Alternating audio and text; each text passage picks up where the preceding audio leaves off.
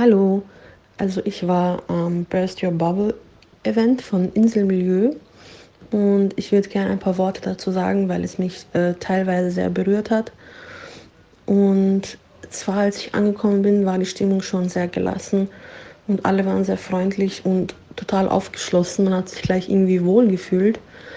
Und beim Silent Podcast Listening waren alle so wohlwollend, alle waren so ruhig und jeder hat sich konzentriert. Und man hat aber auch gute Gespräche führen können. Es war gar keine Spur von irgendeiner Art Hass oder Feindseligkeit.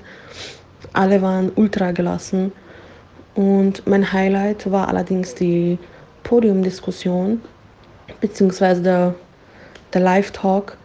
Ähm, und es wurden Dinge angesprochen, die ich persönlich noch nie bedacht habe, die mich aber sehr berührt haben, um, um es genau zu sagen. Ähm, mir wurden die Struggles von People of Color ähm, immer mehr bewusst. Ich hatte zwar schon immer ein, eine, ein bestimmtes Grundbewusstsein dafür, da ich selber einen Migrationshintergrund habe, allerdings bin ich keine Person of Color und deswegen kann ich diese Struggles nicht ähm, nachempfinden, die diese Personen empfinden müssen. Es hat mich allerdings äh, noch mehr sensibilisiert und ich bin echt dankbar dafür. Und danach habe ich mit meinen Freundinnen, die auch dabei waren, ein intensives Gespräch geführt über die Probleme und Struggles, die Menschen mit Migrationshintergrund haben. Und wir haben zusammen gelacht, wir haben geweint, wir haben wirklich unsere Seele rausgelassen. Wir haben über alles Mögliche geredet, über den Druck, äh, perfekt sein zu müssen und die Eltern stolz zu machen und wie glücklich wir sind, dass wir es geschafft haben, auf eine gewisse Art und Weise sie äh, glücklich und stolz zu machen.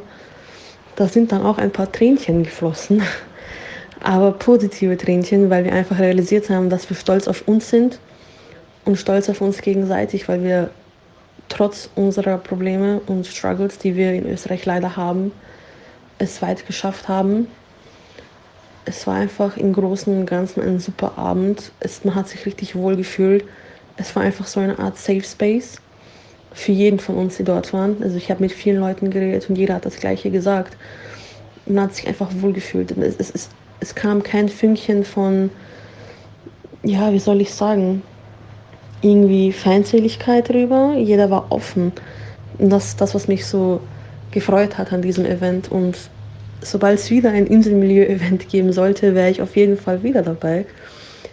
Es war einfach, es war einfach schön. Kurz und knapp, es war schön. Man hat sich wirklich, wirklich, wirklich wohl gefühlt.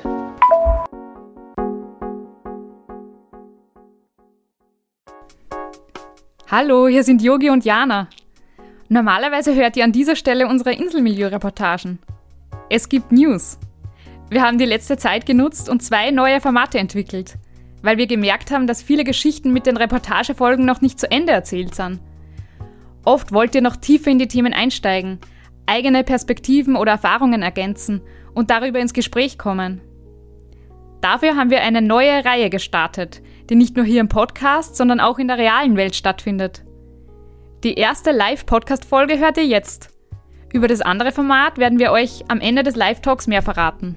Mit unserer neuen Eventreihe Burst Your Bubble möchten wir euch eben nicht nur durch die Reportagen, sondern auch im echten Leben miteinander ins Gespräch bringen. Ihr kennt es ja vielleicht, dass man sich im Alltag oft eher mit Menschen umgibt, die einen ähnlichen Lebenshintergrund haben wie man selbst, die ähnlich denken oder ähnliche Interessen haben und dass es eher schwer ist, mit Personen außerhalb der eigenen Filterblase in Kontakt zu kommen.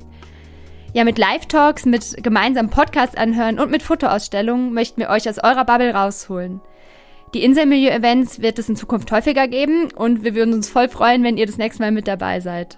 Wer regelmäßig unsere Podcast-Folgen hört, der kennt uns ja inzwischen schon recht gut. Wir wollen jetzt aber auch mehr über euch erfahren.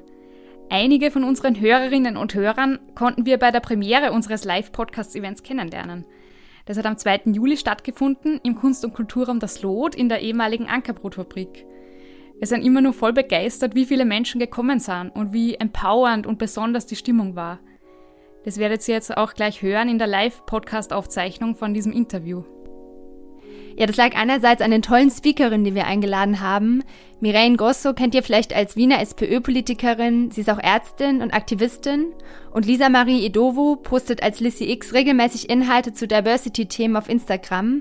Darüber haben auch wir sie kennengelernt. Diese ganz besondere Stimmung verdanken wir auch dem sehr aktiven Publikum, das sich stark in die Podiumsdiskussion nach dem Talk mit eingebracht hat und viele persönliche Erfahrungen geteilt hat. Der erste Burst Your Bubble Event und dieser Live-Talk basieren auf zwei Inselmilieu-Reportagen, die sich mit der afrikanischen Diaspora beschäftigen. Da geht es zum Beispiel um Black Joy und um Strategien, die junge WienerInnen dem alltäglichen Rassismus entgegensetzen. Oder darum, wie es ist, nach sechs Jahren zum ersten Mal wieder in sein Geburtsland Kamerun zu reisen. Wenn ihr euch die Folgen noch nicht angehört habt, dann könnt ihr im Anschluss an diesen Live-Podcast gleich weiterhören. Ja, in dem folgenden Talk sind wir dann tiefer in bestimmte Themen aus diesen Reportagen eingetaucht.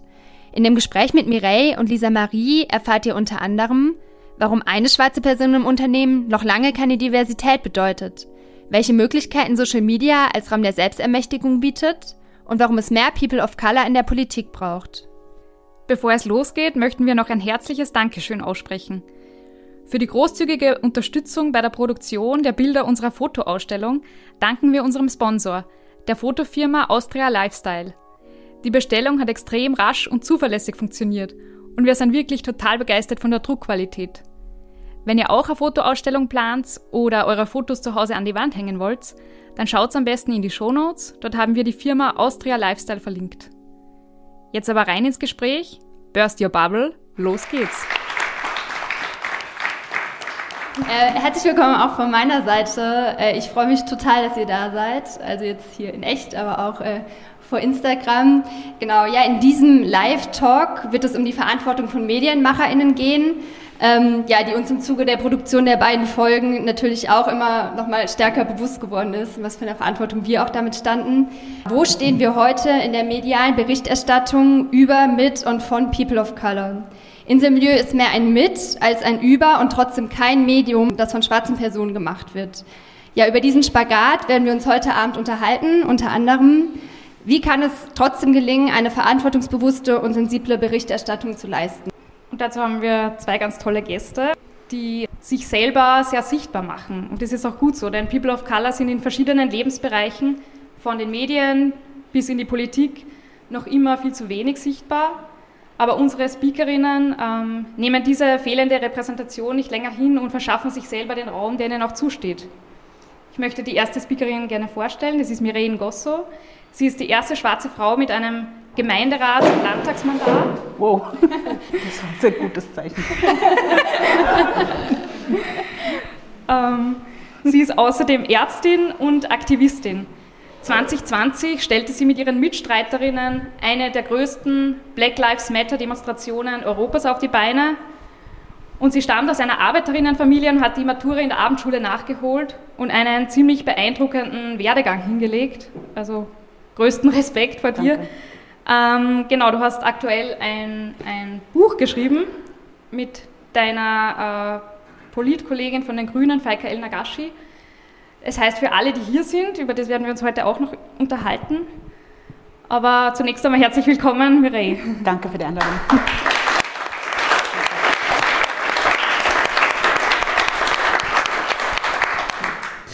Genau, unsere zweite Gästin ist äh, Content Creator, Journalistin und Kommunikationswissenschaftlerin. Auf Instagram, TikTok und auf LinkedIn setzt sie sich mit den Themen Diversität, Gesellschaft und Empowerment auseinander. Auf ihrem Blog schreibt sie, die Medien sind meine Leidenschaft und das Internet meine Welt. Herzlich willkommen, Lisa Marie Eduwu.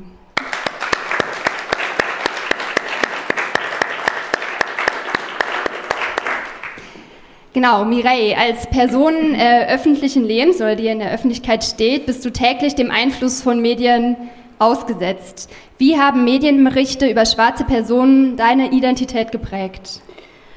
Ähm, sehr schlecht würde ich sagen. Also gerade jetzt, wenn ich an die Zeit denke, wo es mir so richtig aufgefallen ist. Ich bin ja hier in Wien groß geworden, ursprünglich aus der Demokratischen Republik Kongo geboren und äh, dann mit circa vier Jahren nach Wien gekommen, mit meinen Eltern gemeinsam.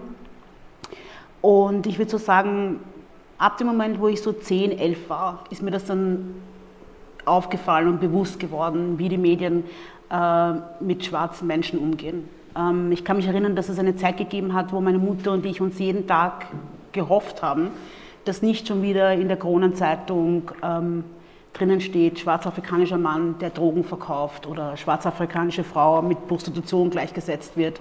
äh, wo schwarze Menschen sehr stark diffamiert worden sind, ähm, wo ein sehr schlechtes Bild über schwarze Menschen gezeigt worden ist. So ein schlechtes Bild, dass ähm, wir, glaube ich, auch untereinander angefangen haben, ein bisschen auch zu misstrauen, ja, weil man dann natürlich auch in dieser, ähm, in dieser also einfach doch hineingezogen wird. Ja.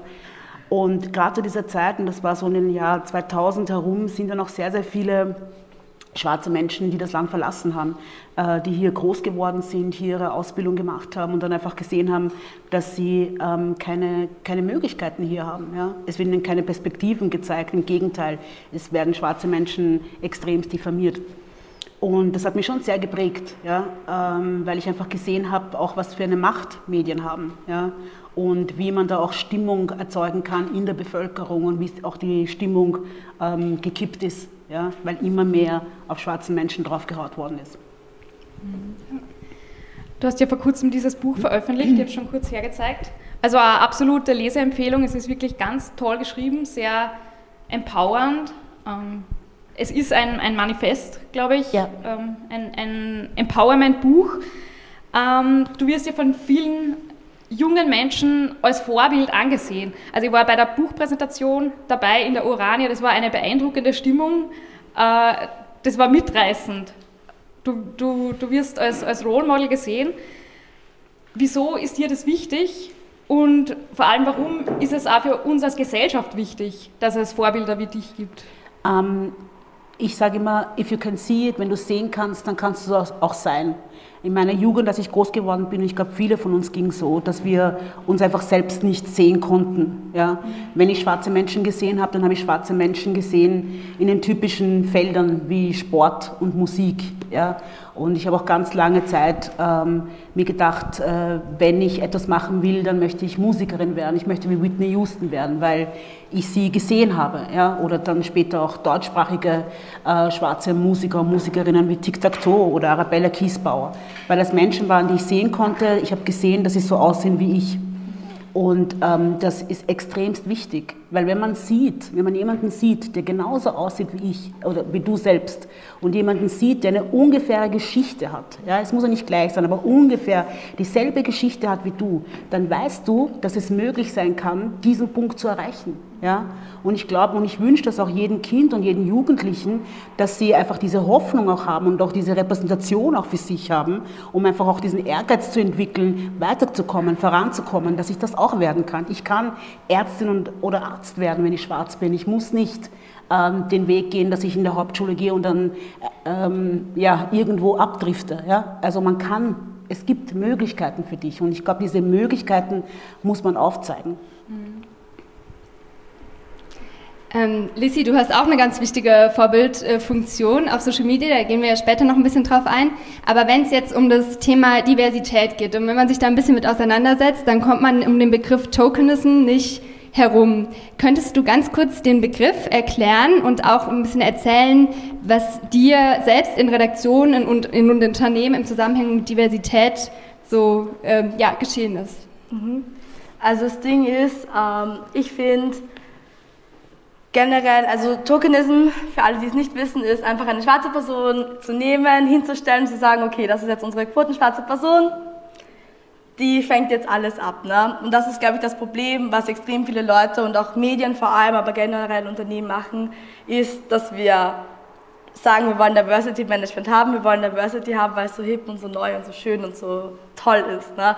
Und ähm, das ist extrem oft oder eigentlich immer auf den Kosten von den Leuten ist, die dann divers sind, die dann eben die schwarzen Personen sind, die dann eben die queeren Personen sind, die, die halt einfach anders ausschauen. Und ähm, das ist so das größte Problem, was ich ähm, habe mit Diversity. Ich selber schreibe halt auch darüber, dass es Fake Diversity gibt, also eben genau dieser Tokenism, genau dieses, wir wollen jetzt eine schwarze Person da haben, dass sie da ist, damit wir toll ausschauen können auf unseren Plakaten, auf unseren Bildern und so. Und die so ja noch unbezahlte Arbeit machen, sich dorthin positionieren und hinstellen und sagen, das ist ein tolles Unternehmen, obwohl die Realität halt oft so ausschaut, dass es einfach nicht so ist. Rassismus passiert. Rassismus passiert extrem oft. Rassismus passiert ähm, in Bereichen, wo man sich denkt, okay, eh klar. Rassismus passiert aber auch in Bereichen, wo man sich denkt, ah, diese Person, die sind doch eigentlich so gut und so nett und so toll und das ist doch alles so, offen. Nein, ist es nicht. ähm, und ich habe das leider schon ähm, in vielen Bereichen erlebt. Ich habe es auch in Medien erlebt, ich habe es aber auch in anderen Unternehmen erlebt, auch im Marketing, auch in der Kommunikation. Und ähm, das Blöde oder das Schwierige ist halt, wenn man Diversität wirklich will, dann muss man die Person wirklich wollen. Man muss sehen, was kann die Person, weil Diversität ja auch ein Mehrwert ist. Wir wissen das. Ne? Wir wissen, dass Diversität die Produktivität steigert, wir wissen, dass es die, die Kreativität steigert, dass es das Unternehmen nach vorne gibt, nach vorne hieft, wenn sie wirklich richtig gelebt wird. Ne? Das heißt, ich muss die Personen sehen als Personen. Ich muss sehen, ich muss ihre Re Lebensrealitäten sehen. Das heißt, wenn ich eine schwarze Person in ein Unternehmen ähm, integriere und sage, die wird jetzt angestellt und die ist jetzt da, ne?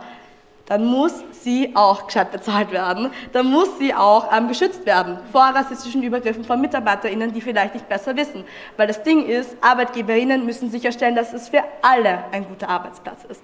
Das ist auf der einen Seite für eben betroffene Personen, Personen, die eben durch Rassismus oder durch andere Mitarbeiter getriggert werden können, Übergriffe, die auf verschiedenen Ebenen stattfinden, ne? ähm, aber auf der anderen Seite auch ähm, weißen Leuten oder eben nicht diskriminierten Personen die Möglichkeit geben, hier, das ist euer White Room, was auch immer halt, wo ihr eure Fragen stellen könnt. Aber nicht, dass die schwarze Person oder die marginalisierte Person immer die Person sein muss, die unterrichtet, die erklärt, die Zusatzaufgabe, Zusatzarbeiten machen muss. Also das ist ganz wichtig. Ich habe diesen Satz von dir gelesen, wo du gemeint hast, nur weil ihr jetzt irgendwie äh, zehn schwarze Personen anstellt, könnt ihr euch nicht den Diversity Manager irgendwie ähm, hier skippen. Ähm, Ganz genau. Weißt du, sind es nicht nur zehn Personen, das ist halt dann nur eine ja. oder vielleicht zwei Personen. ja. Und dann denkt man, okay, Diversity Management ist die eine schwarze Person, die mit der anderen schwarzen Person redet. Und dann ist noch jemand da vielleicht, der die Leute halt mag. Und das ist Diversity Management 2022. Ne? Oder wenn ein Überfall passiert, wie würdest du das denn regeln? Weil wir wollen es ja, dass es für dich gut ist. Ja, weiß ich, was für mich gut ist. Ich muss mich in meiner Freizeit noch weiterbilden. Ich muss zur Organisation, zu Vereinen gehen. Ich muss fragen, wie machen wir das eigentlich? Wie sollen wir das machen? Und dann höre ich von Leuten, Diversity ManagerInnen, People of Color, schwarze Personen, die mir dann sagen, weißt du eigentlich, dass das nicht deine Aufgabe ist? Oh, hm. Wusste ich nicht, ne? Weil es einem schon so teilweise eingetrichtert wird. Ne? Und das ist das Problem. Ne? Und eben, wenn man als Unternehmen eine schwarze Person, eine Person mit Migrationshintergrund einstellen will, bitte befasst euch mit der Lebensrealität und befasst euch wirklich damit, weil ihr könnt davon profitieren, weil wir reden miteinander und wir wissen, wenn es gut ist, empfehlen wir, dann sagen wir, das ist ein tolles Unternehmen. Aber wir wissen auch, wenn ein Unternehmen nicht gut ist. Ne? Ja. Ähm, Lissy, du nutzt die sozialen Medien, um deine eigene Geschichte zu erzählen und quasi dich nicht nur dem äh, Narrativ der Medien aussetzen zu lassen oder ausgesetzt zu sein. Wie nutzt du soziale Medien zur Selbstermächtigung und welche Räume eröffnen sie People of Color? Mhm. Also, ihr könnt mir, wie gesagt, auf Instagram und auf TikTok folgen unter Lissy mit Doppel S, Underline X. Deswegen mache ich gerade ein bisschen Werbung für mich. Ich beschäftige mich eben mit Diversität, mit ähm, Dingen, die in den Medien teilweise zu kurz kommen. Sprich, ähm, wir hatten ja ähm, vor kurzem eine Ministerin, die gesagt hat, dass Afrika ein Land, Land ist. Und wenn das eine Ministerin in Österreich sagt, die eine der höchsten Ämter ausführt, dann sollte das nicht sein. und das sollten auch die Medien auch wirklich alle sagen, das kann nicht so sein, dass so etwas ist. Und wir als Gesellschaft müssen sagen, hey, das kann nicht sein, dass Rassismus so weit oben oder auch dieses, dieses, dieses Setting, dass so etwas offen gesagt wird und dass eigentlich wirklich keine richtigen Konsequenzen passieren. Ne? Und na klar gibt es dann Unternehmen, die dann das auch nicht ernst nehmen ne? und dann auch sagen so, ja, so, Entschuldigung, ne? es ist problematisch. Ne? Ähm, mit Social Media kann ich ähm, für meine Communities und für Leute, die so sind wie ich, ähm, die Geschichten erzählen, die sonst nicht in den Medien erzählt werden. Mhm. Wenn ich in der Redaktion ähm, nicht gehört werden kann, wenn ich ähm, Geschichten erzählen will, die einfach uns passieren ne? und ähm, dass jemand das auch mal ausspricht. Ich habe so viele Nachrichten bekommen, Lissy, das ist so cool, Leute, die das dann geteilt haben, aber nicht, weil sie jetzt denken, oh, wir müssen das jetzt teilen, sondern das ist eine Geschichte, die gerade erzählt. Leute, seht ihr das? Und das Ding ist, ich kann dafür viele sprechen, die einfach sagen, hier, ne? ich erkläre es einmal und dann haben es alle hundertmal dieses abspielen können und können sich auch damit auseinandersetzen. Und es ist ja auch viel, was ich selber lerne, was ich dann auch rausbringe. Mireille hat ja vorher kurz ähm, erzählt, dass sie mit äh, medialen Stereotypen aufgewachsen ist. Ähm, Lissy, du bist ja etwas jünger als Mireille. Konntest du da eine Veränderung feststellen hat sich da was getan in den letzten Jahren? also, ähm, also das Ding ist, ich hatte, also für mich war ein mega Model halt Arabella Kiesbauer. Ich habe ja. sie gesehen, ich war so, yes, amazing. Ich habe ihr sogar einmal geschrieben, kann ich mal bei dir, weil ich sie eben gesehen habe. Ne? Ich ja. so, kann ich einmal bei dir vorbeischauen in dieses, in, in das, was du machst? Und mich interessieren Medien. Ne? Und sie so, ja klar. Und dann konnte ich einmal, weil ich sie eben gesehen habe und weil ich mir gedacht habe, ich frage sie einfach, so, vielleicht hilfst du mir und dann konnte ich das sehen. Ne? Ähm, aber wenn ich so an die mediale Berichterstattung denke, wie du gesagt hast, ne, ähm, ich habe selber ein Video gemacht, das ist dann auf TikTok viral geworden, wo ich eben über ähm, Rassismus ähm, ja, in den Medien also, also vorgezeigt habe und wir haben Medienberichte, Österreich ist super rassistisch, Österreich ähm, als schwarze Person ist es halt nicht fein für dich. Ne? Es sind halt so viele Medienberichte, wo du einfach hier, 2021, 2022, 2019, 2020, das passiert die ganze Zeit, oder? Ja, ja auf jeden Fall. Also das einzige cool, also oder was mich erstaunt hat und was mich auch positiv überrascht hat, war eben äh, gerade bei Black Lives Matter, mhm. also 2020, wo dann doch eine der wenigen Male äh, wirklich schwarze Menschen selbst zu, zu Wort gekommen sind, äh, es einmal jetzt nicht über schwarze Menschen oder POC gesprochen worden ist, sondern wir selbst sprechen konnten, äh, was ja etwas ist, was eigentlich generell sehr selten ist. Und ich denke, das wäre mal der erste Punkt, den man ändern muss, müsste, dass man wirklich schwarze Menschen und vor allem auch betroffene Menschen einfach selbst sprechen lässt und nicht über sie spricht. Mhm. Mireille, in deinem Buch ähm, beschreibst du, dass du Social Media nicht nur als Raum von Empowerment erlebt hast, sondern auch als Raum von Hass und von ja, ganz vielen schlimmen Kommentaren. Ähm, und in einem früheren Interview hast du gesagt, dass du einige Zeit gebraucht hast, ähm, nachdem, also kurze Erklärung, das war, als du zur stellvertretenden Bezirksvorsteherin gewählt wurdest für den ersten Bezirk und du das veröffentlicht hast auf Facebook und dann kam einfach, ja, Hasskommentare, ganz viele. Du hast gesagt, dass du da eine Zeit gebraucht hast, um dich aus dieser Opferrolle wieder zu befreien und dass das, ähm, ja, sehr unangenehm war. Ähm, wie ist dir das gelungen und was rätst du anderen, die sich in ähnlichen Situationen befinden? Ähm, also ich habe damals gewusst, das war meine erste größere Position, die ich in der Politik eingenommen habe, habe ich gewusst, ähm, dass auf jeden Fall Hasskommentare kommen werden. Wir leben in Österreich. Äh, Österreich hat den strukturellen Rassismus, der zieht sich überall durch, auch in der Politik macht er keinen Halt davor. Äh, und ich habe gewusst, dass es genügend Menschen geben wird, die das nicht gut finden werden und dass da Hasskommentare kommen werden. Und ich habe da ähm, auch mit meiner Familie ganz intensiv gesprochen, dass wir Kommentare nicht lesen werden äh, und das ignorieren werden. Und es ist aber dann so extremst viral gegangen, dass ich eigentlich in dem Moment selber jetzt keine Zeit hatte, das wirklich zu verarbeiten, ehrlich gesagt. Ja? Weil es war so viel. Äh, erstens mal die neue Position einzunehmen, eh schon eine Rolle, die komplett neu für mich war auch schon aus meiner Komfortzone hinauszugehen und diese Position einzunehmen und dann noch diese ganze virale äh, Druck, der dann auch dadurch entstanden ist, weil es war ja äh, so schlimm, dass das innerhalb von drei Stunden haben mich, weiß ich, zig Medien angerufen und ich musste darauf reagieren. Und heute zum Beispiel würde ich auf sowas nicht mehr reagieren. Ja? Und ich würde auch kein Interview mehr dazu geben. Aber das habe ich damals, in dem Moment war ich einfach überfordert und hatte auch nicht die Zeit, das jetzt richtig zu verarbeiten. Und würde mich auch nicht mehr für sowas hergeben. Ja? Weil ab dem Moment, wo du dich, finde ich für mich jetzt, ja, wenn ich mich dazu hergegeben habe, habe ich mich auch als Opfer hingestellt. Ja? Und ich sehe mich nicht als Opfer. Ich kann mich wehren, ich weiß, was ich tun kann, ich weiß, wie ich dagegen vorgehen kann, ich weiß, dass ich die Dinge anzeigen kann, ich weiß, dass ich ganz, ganz viele Menschen empowern kann, ja, und das ist mir viel wichtiger. Und das ist, das ist das, was ich als meine Aufgabe sehe. Und nicht jetzt irgendwelche Medien zu füttern mit der tausendsten Geschichte, ähm, ah, ist jetzt Rassismus passiert, oh mein Gott, bitte erzähl mir über den Rassismus, wo ich mir denke, öffne ein Buch, lies es nach, ja, wir sind im Jahr 2020 oder 2022 und da müsste man schon darüber Bescheid wissen. Ja.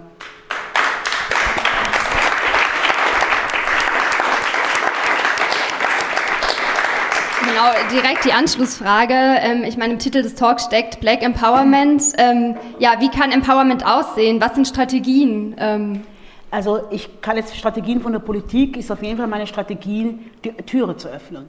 Die Türe zu öffnen für die nächste Generation. Also ich glaube, es gibt kaum jemanden von schwarzen Menschen oder POC, die ich kennengelernt habe, die jung sind oder wie auch immer, äh, auch nicht jung sind und die ich jedes Mal dazu ermutige, in die Politik zu gehen. Weil man muss auch das System innerhalb verändern. Ja? Also ich weiß, als ich in die Politik gegangen bin, sehr naiv. Ja, ich dachte, da wird es keinen Sexismus geben, da wird es keinen Rassismus geben. Es werden alle lieb zueinander sein, man wird sich empowern und unterstützen. Ja, diesen Teil gibt es auch, aber es gibt auch den anderen Teil, weil wir alle gleich sozialisiert worden sind. Und diese Sozialisation zieht sich halt auch in den jeweiligen Parteien durch. Ja? Und das darf man und das muss man ansprechen und auch sagen, dass man das System eben auch innerhalb verändern muss. Um das System aber innerhalb zu verändern, reicht es nicht, wenn jetzt ein, zwei Leute drinnen sind, die das so sehen, ja, sondern man braucht einfach viel mehr Menschen, die nachkommen. Und gerade jetzt in der neuen Generation und auch in den ganzen zivilgesellschaftlichen Bewegungen, die gerade sind, ob das jetzt Black Lives Matter ist oder Fridays for Futures, wie auch immer, das sind ja alles sehr politisierende Menschen. Ja? Wo ich mir denke, bitte kommt in die Politik, lasst uns gemeinsam innerhalb dieses Systems verändern. Lasst uns gemeinsam, so wie es jetzt in Deutschland ist, die erste ähm, äh, Ministerin, Landesministerin für Soziales, ähm, die schwarz ist, machen. Ja? Lasst uns gemeinsam Geschichte schreiben und wirklich das System auch verändern. Und ich finde auch, dass es wichtig ist, dass man Politik eben von unten nach oben macht. Mhm wisst ihr, was ich meine? Dass man wirklich diese Bewegungen, die gerade da passieren, dass man diesen Schwung und diese Energie, diese neuen Ideen und Themen auch wirklich in die Politik hineinträgt. Ja? Und für das braucht es einfach euch.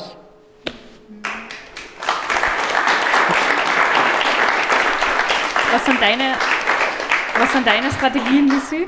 Also ich habe ja jetzt leider ähm, sehr oft wieder Rassismus erlebt in verschiedenen Kontexten und wenn ich Leute empowere, also wenn ich es mitbekomme, sage ich allen immer, macht es schriftlich.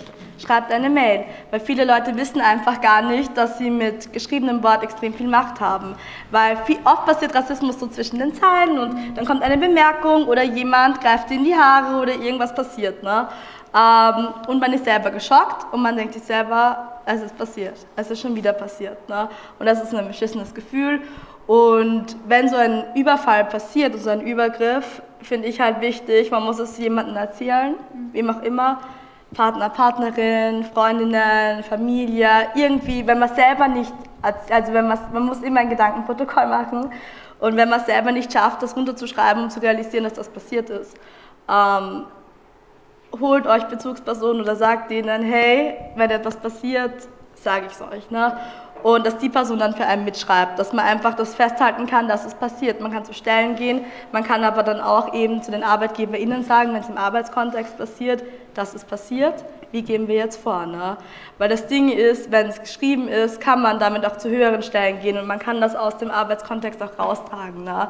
Und äh, das ist eine der wichtigsten Sachen, die ich gelernt habe. Mein Partner, der mich auch das erste Mal so bestärkt hat, gesagt hat, so hey, das war scheiße, das geht nicht. Ne? Und dass man einfach diesen Mut hat, ähm, darüber zu reden, weil das Ding ist, es ist halt super oft ein extrem langwieriger Prozess. In einem Unternehmen hat sich ein Rassismusvorfall über mehrere Monate gezogen. Da kann man sich vorstellen, was das mit einem mental macht. Ich habe auch ähm, einige Jobs aufgehört, weil einfach viele rassistische Sachen passiert sind, ähm, die einfach für mich dann ja, das ausbedeutet haben. Ne? Und ich finde, geschriebenes Wort ist einfach so wichtig und für mich eine richtig große, eine gute Strategie und eben über die Sachen zu reden selber. Also wenn einem was passiert ist, zu sagen, hey, das ist mir passiert, um es einfach auch rauszubringen. Entschuldigung. Schau, wie ein Hitzetod. Ich krieg so richtig ja, Schweiß. So Schweißausbrüche. Oh Gott. Oh mon Dieu. Entschuldigung. Stress. Ähm, Lisi, du schreibst auf deinem Blog unter der Überschrift, wieso ich nicht mehr über Rassismus reden will, aber es dennoch tue. Ich zitiere. Hallo, ich bin es. Das Lexikon für alle privilegierten Menschen, die es nicht schaffen, sich selbst zu informieren. Denn meist ist es wirklich nur das. Eine Informationsquelle darzustellen wie Alexa oder Siri. Nur, dass ich keine Sprachassistentin bin, sondern eine echte Person. Eine echte Person mit Erinnerungen und Gefühlen und Ängsten und Schmerzen. Ich bin es leid, aber ich kämpfe weiter. Hm.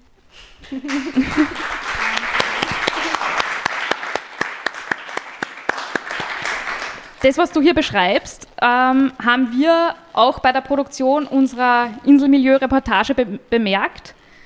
Wir haben viele People of Color ähm, Interviewanfragen geschickt, die sie nicht beantwortet haben oder die abgesagt haben. Und oft war eben der Grund, dass sie geschrieben haben, sie möchten keine unbezahlte Antirassismusarbeit oder kein unbezahltes Antirassismus-Coaching für weiße Personen leisten. Das hat eben den Hintergrund, für alle, die das nicht wissen, dass es retraumatisierend sein kann, wenn man diese Rassismuserfahrungen wieder und wieder schildert, dass, es, dass das, das Hervorholen des Erlebten das Trauma triggern kann. Und die meisten würden einfach auch lieber über andere Inhalte sprechen, als über ihre Haut, Hautfarbe. Dennoch sitzt ihr beide heute hier. Wieso?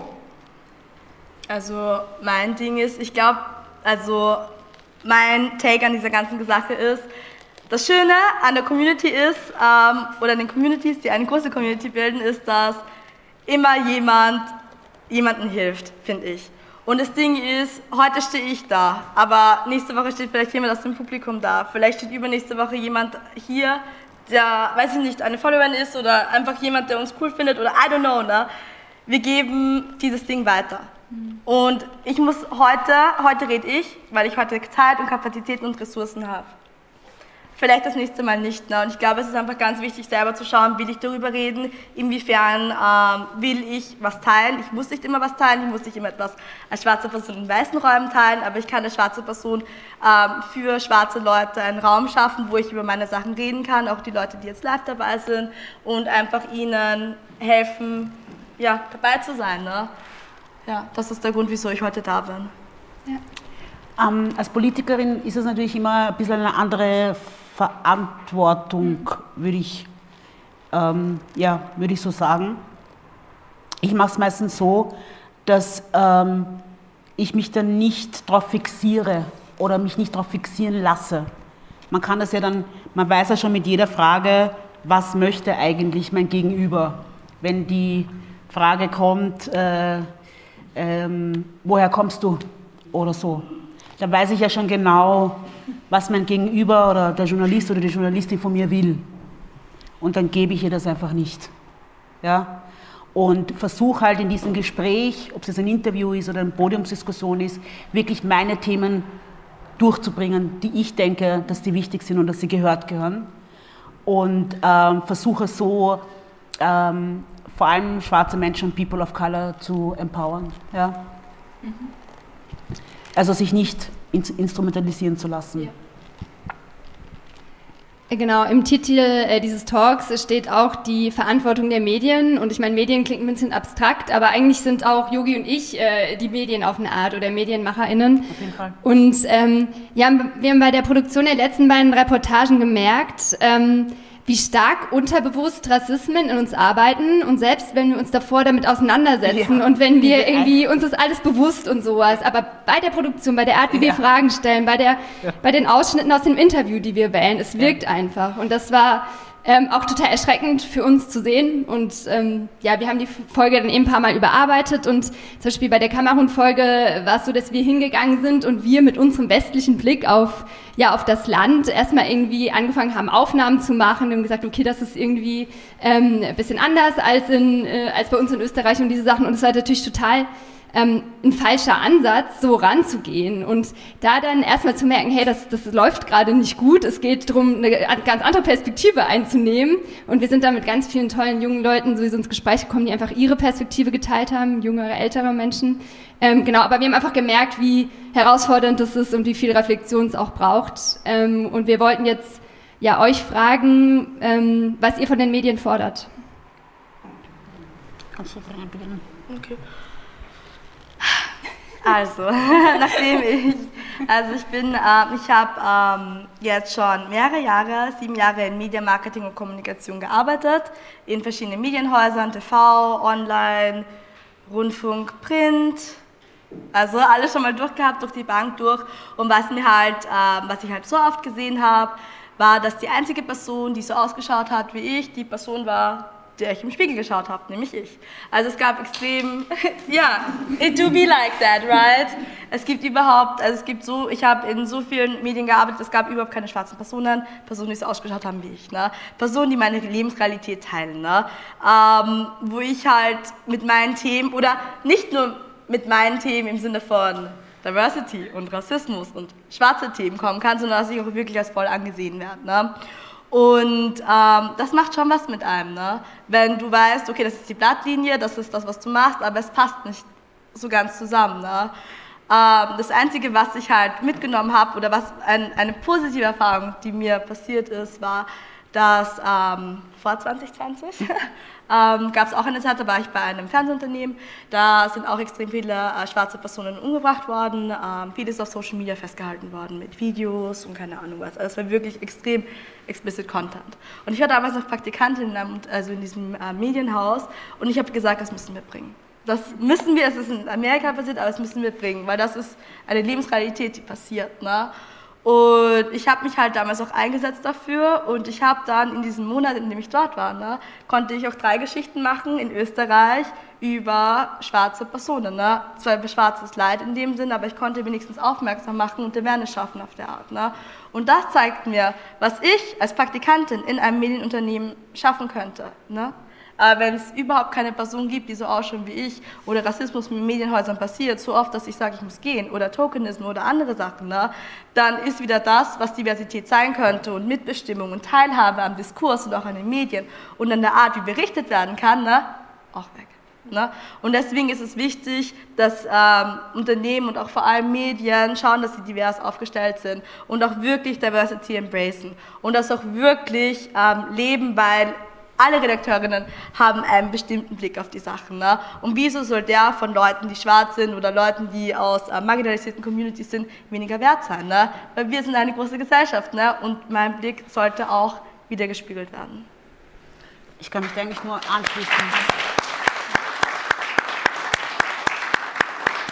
Ich kann mich da eigentlich nur anschließen. Ähm, also 100 Prozent, was du gesagt hast. Ich denke, dass auch wichtig ist, ähm, dass Journalisten und Journalistinnen oder auch Medienhäuser äh, generell auch Antirassismus-Workshops bekommen, ja, um auch diesen eurozentrischen, äh,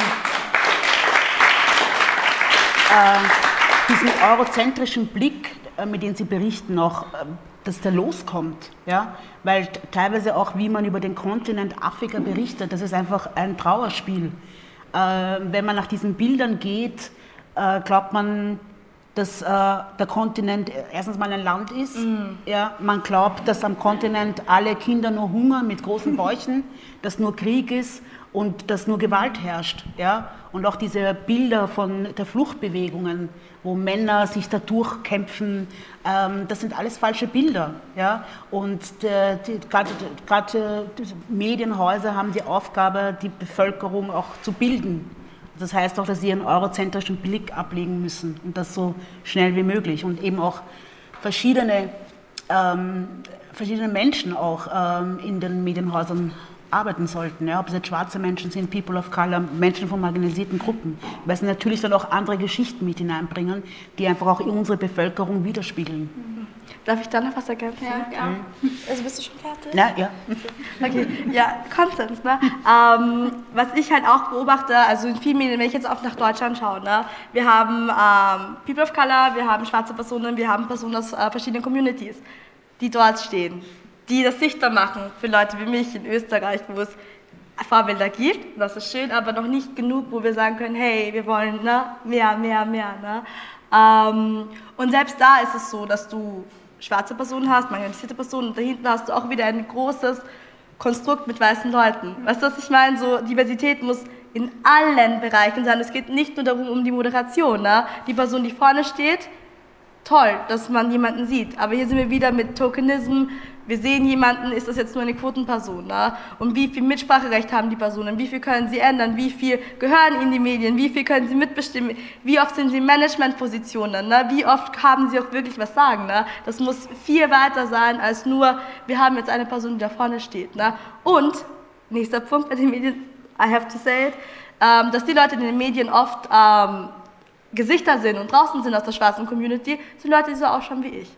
Leute, die mixed sind, die light skin sind, was auch immer, Colorism Debatte, wir wissen das, was ist mit dark skin Personen. Ne? Also selbst da gibt es einen Favoritism und das muss auch sein. Es, es dürfen nicht alle schwarzen Leute so ausschauen wie ich.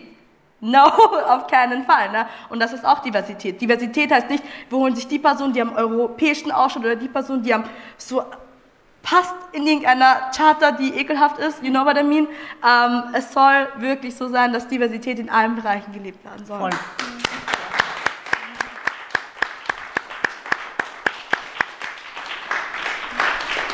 Das Ziel von Inselmilieu ist es ja, ähm, Berührungsängste abzubauen oder Berührungsängste zu nehmen, Vorurteile abzubauen. Mireille, du siehst dich ja auch als Brückenbauerin, steht in deinem Buch manchmal drinnen. Ähm, und da ist ein Zitat von dir. So oft wie möglich möchte ich PolitikerInnen, ExpertInnen und die, Zivil und die Zivilgesellschaft an einen Tisch bringen, damit wir gemeinsam unsere Stadt gestalten. Mit dieser Veranstaltung ver verfolgen wir eine ähnliche Mission – was müsste eurer Meinung nach passieren, dass wir in einer vielfältigen Gesellschaft wieder mehr miteinander ins Gespräch kommen? Wir müssten, ja, wir, wir müssten ähm, viel mehr aufeinander zugehen. Ähm, ich glaube, dass der Schlüssel ist die Kommunikation und die fehlt, weil ähm, wir bewegen uns hier in einem sehr exklusiven Kreis. Wir sind alle ähm, sehr gebildet. Ähm, Genau, wir sind in unserer Bubble sozusagen und ähm, viele in unserer Bubble wissen ja schon sehr, sehr viel. Ähm, aber ich glaube, eine gelungene Zusammenarbeit oder eine gelungene, ein gelungenes Miteinander kann erst dann funktionieren, das denke ich mir immer, wenn meine Mutter, die jetzt fast 60 Jahre alt ist, nicht so gut Deutsch spricht, immer ihr ganzes Leben lang sehr prekäre Jobs gehabt hat sehr wenig verdient hat, wahrscheinlich auch eine minimale Pension haben wird, wenn sie uns versteht. Und ich glaube, das muss unser Ziel sein, dass wir, diese, dass wir wirklich alle Menschen abholen. Eine Sprache benutzen, und dann muss ich mich selbst auch immer an die Nase nehmen, eine Sprache benutzen, die wirklich alle verstehen, so einfach wie möglich, um wirklich auch alle abholen zu können und wirklich auch mehr zueinander zugehen, aufeinander, zu, aufeinander zuzugehen. Und das Passiert nicht sehr oft. Danke, Lucy. Also ich glaube, also ich versuche es jetzt so knapp wie möglich zu beantworten. ich versuche, ähm, das Ding ist, also ich, wenn ich jetzt ähm, darüber rede, wie es ist, wenn jetzt ähm, weiße Leute oder schwarze Leute auf nicht weiße Leute treffen, finde ich, dass es ähm, um Respekt geht und es geht darum auch, sich zu informieren und vorher einfach zu wissen, okay, was sind die Basics? Ich kann mich überall, auf, also auf Social Media, im Internet informieren. Es gibt tolle Berichte, Beiträge auf YouTube, eben auch von Content Creators oder von wem auch immer. Ne? Ähm, und dass man dann, wenn man in ein Gespräch geht, und das Ding ist, man merkt ja auch, wenn man respektvoll und würdevoll behandelt wird, ne? und natürlich können Dinge passieren. Dinge, die unangenehm sind, die für uns retraumatisierend sind. It happens. This is how life is. Ne? Ähm, aber das Ding ist, was ich mir einfach wünsche in so einem Gespräch, ne, ist, dass es Accountability gibt, das heißt Verantwortung, dass die Leute auch wirklich, wenn ein Fehler gemacht worden ist, zu sagen, hey, sorry, ich habe diesen Fehler gemacht, es tut mir leid, dass ich dich retraumatisiert habe. Es tut mir leid, dass ich dir wehgetan habe, es tut mir leid, dass ich dich in eine Situation gebracht habe, die du so oft schon erlebt hast, das wollte ich nicht. Ne? Und auch wirklich... Ja. Ähm, und auch wirklich zu verstehen, woher das kommt ne, und sich auch wirklich weiterzubilden. Weil das Ding ist, natürlich können Dinge passieren, ne, aber es kommt darauf an, wie reagierst du darauf. Weil wenn dir eine schwarze Person sagt, dass etwas rassistisch ist, ist es rassistisch. It do be like that. Ne? Ja. Du kannst es nicht ändern. Ne? Und das Einzige, was du machen kannst, ist zu sagen, danke, dass du es mir gesagt hast. Es tut mir leid, dass es, dass es passiert ist. Anzunehmen. Es, anzunehmen, genau. Und einfach zu sagen, ich, ich werde werd versuchen, das nicht mehr zu wiederholen. Ich habe anscheinend kolonialistische Denkweise in meinen Gedanken. Wir sind rassistisch aufgewachsen in einem System, wo eben in den Medien und überall Leute favorisiert werden, andere Leute eben nicht. Manche Leute immer nur in Schmerz und in schlechten Situationen gezeigt werden und manche nur in guten Situationen gezeigt werden. Manche Leuten immer geholfen werden wird, weil sie so ausschauen, wie sie ausschauen und manchen Leuten einfach überhaupt nicht geholfen wird, weil sie so ausschauen, wie sie ausschauen. Ne? Und das Ding ist, ich denke mir halt, ähm, man muss mit Respekt an die Sache gehen. Und nur so können eben sich Räume auch öffnen. Ne? Einfach mit Respekt und Verantwortung die Dinge sagen und auch Dinge tun. Und ich glaube, das sollte die Basis sein für gemeinschaftliche Sachen. Ne?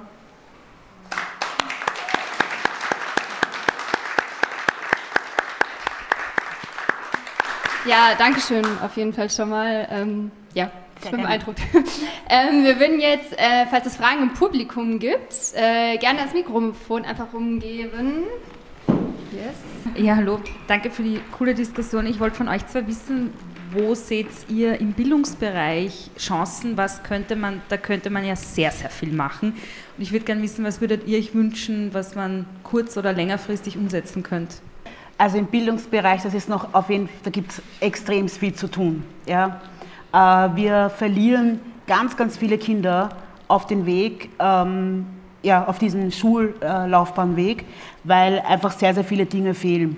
Ich weiß beispielsweise von meiner eigenen Geschichte. Ich habe über den zweiten Bildungsweg studiert, also über den zweiten Bildungsweg die Matura nachgemacht, habe damals mit 16 die Schule abgebrochen, äh, weil ich einfach das Gefühl gehabt habe in der Schule, ähm, einerseits sind Lehrer und Lehrerinnen, die mir einfach nichts zutrauen.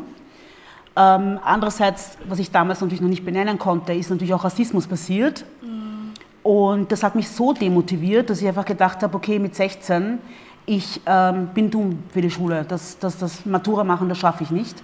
Und ich hatte jetzt auch nicht den familiären Background, nicht weil meine Eltern jetzt böse sind oder schlecht sind, sondern weil sie selber nicht gewusst haben und selber auch nicht diese Kapazitäten hatten, weil sie einfach damit beschäftigt waren, ein Leben hier für uns aufzubauen, ähm, dass ich dadurch meine Schullaufbahn zu Ende gegangen ist. Ja? Und wenn ich jetzt nicht das Glück, und ich sage wirklich so, das Glück gehabt hätte, Freunde und Freundinnen gehabt, äh, gehabt zu haben, die mich unterstützt haben und gesagt haben, okay, mach's über den zweiten Bildungsweg, mach die Abendschule, mhm. hätte ich es nie gemacht. Ja? Und wäre dann einfach dort stecken geblieben und immer mit diesen Gedanken in meinem Kopf gewesen. Und ich glaube, das ist eben, was ganz, ganz vielen Kindern auch passiert in der Schule. Und dass sie so aus diesem System herausfliegen.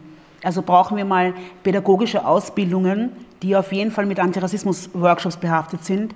Wir brauchen Ausbildungen, ähm, die auch diese kulturelle Unterschiede auch schon in der Schule lernen, ja, und das auch dann in der Bildung, dann auch, also in der Aus, also in der Lehre, dann in den, also in den Schulen, dann auch wirklich wissen, wie sie damit umzugehen haben, ja. Wir brauchen Sozialarbeiterinnen in den Schulen, ja, die auch die unterschiedlichsten Situationen von zu Hause abfangen können. Wir brauchen Logopädinnen, wir brauchen, wir brauchen, wir brauchen, wir brauchen. Das ist extremst viel. Die Schule, also ich habe immer lang gedacht, dass die Schule, dass man, dass man praktisch dumm ist, wenn man die Schule nicht schafft, aber eigentlich, und dass ich selber daran schuld bin. Und ich glaube, das denken ganz, ganz viele Kinder, mit denen ich auch rede, dass sie immer denken, sie sind schuld dran, dass sie in der Schule nicht vorankommen. Aber eigentlich ist es nicht sie, die schuld sind, sondern das ist das System. Mhm. Und, und ich denke, dass jedes Kind, das haben wir eh vorher geredet, jedes Kind diese Hoffnung, also diese, diese, dass jedes Kind eine Ausbildung verdient, ja, und dass jedes Kind es verdient, sich gut zu fühlen in der Schule und mit guten Gewissen in die Schule gehen kann. Ja, ich will jetzt nicht wissen, wie viele Kinder jetzt gerade ja äh, Zeugnis gewesen, die nach Hause gegangen sind mit 100.000 Fünfern und sich denken, dass ihr Leben zu Ende ist. Ja? Und ich glaube, dass da in der, im Schulsystem noch einiges zu tun gibt und auch was gelehrt wird. Also ich kann mich noch erinnern, also bei meinem Sohn schaue ich ja jetzt extremst drauf, weil ich bin ja schon sensibilisiert drauf. Ja? Aber in meiner Schulzeit ist das L-Wort ständig im Buch gestanden. Ich habe in der Geschichte nie gelernt, dass schwarze Menschen eigentlich so einen großen Impact hier in Österreich hatten. Ja? Das habe ich erst durch Vanessa Spanbauer, Inou Simon und so dann gelernt. Ja? Dass schwarze Menschen schon seit dem 18. Jahrhundert da sind. Ja? Und, und dass Sklaverei, auch wenn Österreich jetzt keine, ähm, keine, keine, äh, keine Kolonien hatte, aber trotzdem schwarze Sklaven hier waren. Und ich, ich denke, es ist wichtig, dass man die ganze Geschichte erzählt. Ja? Und äh, nicht einen Teil, weil durch, durch den, dass man dann die ganze Geschichte erzählt, baut man ja auch schon ab den Rassismus und sensibilisiert ja schon die Kinder drauf. Ja? Also da gibt es noch sehr, sehr viel zu tun.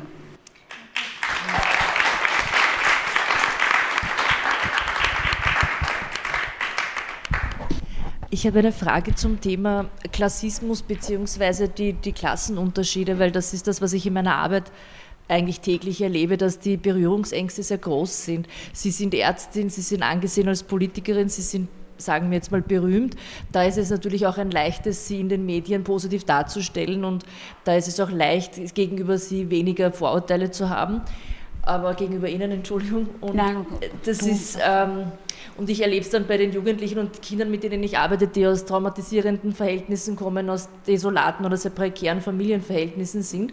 Und auch bei den Eltern, die dahinter stehen, dass es sehr schwierig ist, sich damit zu identifizieren, weil sie werden einfach nie die tollen Schwarzen sein, weil sie haben keinen Titel oder sind nicht ähm, Akademikerinnen oder Akademiker. Und ihnen fällt es noch einmal, also diese Mehrfachdiskriminierung, die dann da ist, wirkt noch einmal stärker. Und ich habe bis jetzt nicht wirklich eine große Idee, wie wir da diese Berührungsängste auch zwischen den Klassen innerhalb der einzelnen Communities überwinden können, weil ich schon auch merke, verständlicherweise, dass Menschen, die es schon geschafft haben und die halt selber einen erfolgreichen Weg gegangen sind, dass sie sich auch teilweise irrsinnig schwer tun mit den unteren Schichten oder mit den Milieus, die, sagen wir mal, bildungsfernere Schichten sind. Ich hasse das Wort, aber ja. damit Sie wissen, was ich meine. Ähm, und natürlich werden die nochmal, die bleiben nochmal mehr zurückgedrängt als Menschen, die ja. doch selber einen guten Weg gegangen sind. Sie haben natürlich das aus eigener Kraft geschafft und aus dem eigenen Bemühen, aber viele haben die Möglichkeit wirklich nicht, weil gar kein Elternhaus dahinter steht, gar keine Strukturen und auch durch die Traumatisierungen sehr viele psychische Probleme auch da sind, die auch nicht ernst genommen werden. Natürlich, weil Depressionen oder andere psychische Probleme nicht dasselbe, denselben Wert haben wie körperliche Herausforderungen. Und da fühle ich mich wirklich als Sozialpädagogin vollkommen überfordert damit, weil ich nicht weiß, wie soll ich denn diesen Kindern sagen, du kannst eigentlich, also ich nehme sie sehr oft als Beispiel zum Beispiel, sie sind für viele unserer Jugendlichen auch ein großes Vorbild, wir waren auch schon mal bei Vorträgen von ihnen, ähm, ich kenne sie leider nicht, aber jetzt ist es natürlich ein gutes gewesen, Sie da kennenzulernen. Ich werde Ihre Instagram-Seite meinen Jugendlichen weitergeben. Und da, die fühlen sich aber trotzdem nicht, ähm, sie können sich nicht mit ihnen identifizieren, weil sie schon so weit oben stehen. Mhm. Und da habe ich ein bisschen so das Gefühl, die Connection geht noch nicht so gut, wenn man so weit unten steht. Ob es ja, da Erfahrungswerte gibt von Ihnen? Ähm, ich habe mir das beim Buchschreiben dann am als das Buch dann schon fertig war, hat äh, eine gute Freundin von mir das Buch gelesen und sie hat mir gesagt, Mireille, du hast eigentlich in diesem Buch überhaupt nicht erwähnt, dass du eigentlich aus einer bildungsfernen Familie kommst und dass du eigentlich am Schöpfwerk wirklich in prekären familiären äh, familiäre Bedingungen groß geworden bin. Ja? Und dann habe ich mal echt lange drüber nachgedacht. Ja. Ich habe so viele Zeit jetzt eigentlich damit verbracht oder verbringe sehr viel Zeit damit, meine Hautfarbe oder das Rassismus zu thematisieren, aber weniger die Klassenfrage, mhm. obwohl eigentlich die Klassenfrage und der Rassismus Hand in Hand gehen. Ja? Und ich habe mir das selber jetzt als großes Ziel gesetzt, das viel mehr anzusprechen und ähm, das auch immer viel mehr den Leuten noch in den Bewusstsein zu, zu, äh, zu stellen. Ja? Äh, und das ist natürlich klar, dass dann auch Jugendliche wie bei Ihnen eben jetzt dann auch dann den Bezug verlieren. Ich glaube, dass es wichtig ist, dass man ihre Zeit, die eigenen Geschichten erzählt. Ich glaube, wenn viel mehr Politiker und Politikerinnen erzählen würden, wer sie sind, wie ihr Weg gewesen ist, gerade jetzt, ich möchte jetzt keine Parteipolitik machen, aber nur, ich sage es nur kurz, gerade bei der SPÖ, die eben aus dieser Arbeiterinnen-Schicht sich entwickelt hat, ja, dass da viele Menschen sind, die eigentlich eben aus prekären Familienverhältnissen groß geworden sind. Wenn die das erzählen würden, dann würden sich viel mehr Jugendliche oder Menschen generell auch damit identifizieren. Und ich habe mich jetzt auch selber an die Nase gepackt, dass ich das viel mehr auch thematisieren werde. Also ich würde dazu gerne auch noch was von meiner Seite sagen. Ich denke mir, ähm, ich finde das eine super tolle Frage auch. Ich finde, dass Klassismus generell extrem wenig thematisiert wird. Generell. Also, was das bedeutet und wie sich das, wie sich das anfühlt. Das ist eigentlich die Sache. Ne? Ja. Wie fühlt sich das an, kein Geld zu haben für diese Schullandwoche? Ja. Wie fühlt sich das an, ähm, nicht Eltern fragen zu können, sondern selber arbeiten zu müssen mit 15 oder mit keine Ahnung was. Ne? Wie fühlt sich das an? Weil das Ding ist, Klassismus passiert und Klassismus, wir leben in einem System. Ähm, aber was das bedeutet, und das ist halt ur auf die Problematik, Sachen zu benennen. Was bedeutet Rassismus? Was bedeutet Klassismus? Voll. Was bedeuten all die fancy Worte? Was bedeutet das alles? Ne? Und ich glaube, dass da eine sehr gute Sache auch Social Media ist. Ne? Und Leute, die sich genau diese Fragen stellen. Ne? Mhm. Ich persönlich habe ähm, letztens etwas herausgefunden, ähm, einen unschönen Weg, wie ähm, schwarze Frauen auch in universitären Betrieben oder so ne, ähm, rausgeekelt werden. Ne? Es ist immer ein Zyklus, es sind immer dieselben Phasen. Ne? Du hast zuerst diese Phase Honeymoon, ja, das Unternehmen, toll, alle verstehen, dich, verstehen sich, du verstehst die, toll, was auch immer. Und dann passiert das unvermeidliche Rassismus passiert. Ne? Und ähm, der Grund, wieso Leute gehen, ist nicht, weil Rassismus passiert, sondern weil Rassismus nicht gut aufgearbeitet wird. Die Leute werden nicht gehört, sie werden nicht verstanden, sie werden für dumm verkauft, so sind die Leute doch gar nicht. Die andere Seite von den Unterdrückerinnen wird quasi eingenommen. Sie versuchen sich zu erklären. Ne? Und das ist nicht nur eine Sache, die einmal passiert, sondern passiert noch ein zweites Mal, noch ein drittes Mal und irgendwann ist dieser Breaking-Punkt erreicht. Ne? Und dann geht die Person und verlässt das Unternehmen oder gründet etwas selber. Wissenschaftlich belegt. Ne? Und ähm, das ist so ein Weg, den, den, das passiert Leuten. Viele haben ja auch ein bisschen genickt, weil sie die Geschichte kennen. Ich kenne die selber auch. Ne? Ähm, und solche Sachen auch mal zu erklären in einfachen Worten, dass man einfach sagt, hey, das sind Systeme, egal welches System es jetzt ist, die passieren. Und ähm, so sieht das aus. Ne? Da kann extrem viel Arbeit auf Social Media und Content CreatorInnen, die eben unbezahlte Bildungsarbeit machen, auf Instagram vor allem, auf TikTok teilweise, ne? Ähm, wo man auch ein bisschen was mitnehmen kann. Ne? Ja, auf jeden Fall, weil das ja. sind die Medien, die die Jugendlichen. Absolut, Ganz absolut. Genau. Es, äh, ja, weil du jetzt auch gerade gesagt hast, wegen den äh, Medien, da ist mir auch, weiß nicht, vor einem halben Jahr oder so das Wort Imposter-Syndrom. Ähm, erst so richtig bewusst geworden. Und dann habe ich jetzt auch, vielleicht ist viel von euch so gegangen, gerade im Medizinstudium, als ich dorthin gekommen bin, ja, ähm, mit einer Sprache, ich bin am Schöpfer groß geworden, ja, äh, also mega wienerische Sprache, auf äh, extremes Hochdeutsch. Ich habe mich jedes Mal so klein gefühlt, ja, und habe mir immer gedacht, oh Gott, alle sind viel besser als ich ich kann das nicht. Ja? Und dann ist mir eben vor einem halben Jahr dieses Wort Imposter-Syndrom, ähm, habe ich das gesehen und, und habe dann gelesen, was dieses Syndrom bedeutet und habe gedacht, okay, das ist genau das, was ich all die Jahre gespürt habe. Mhm. Ja? Dass ich ähm, mich immer als viel kleiner gesehen habe als alle anderen und dass es eben eine Klassenfrage ist, ja, auch. Ja? Und ich glaube, das sind schon Dinge, die man halt viel mehr thematisieren muss und aufzeigen muss und auch den Jugendlichen Mut machen muss. Ja? Dass sie es trotzdem, auch wenn sie jetzt aus diesem Haushalt kommen, es trotzdem schaffen und vor allem es auch verdienen zu schaffen. Ja. ja. Ähm, es, es, kam Frage, vorher schon eine Frage konkret zum Bildungssystem. Ich würde gerne zum Gesundheitssystem eine Frage noch stellen. Also ich bin selber klinische Psychologin und ähm, also Sie sind ja Ärztin auch, haben Sie erwähnt. Und ähm, ja, wenn man in einem Krankenhaus arbeitet, merkt man ja, die Strukturen sind super hierarchisch, jetzt nicht nur was Rassismus betrifft, sondern allgemein. Ja.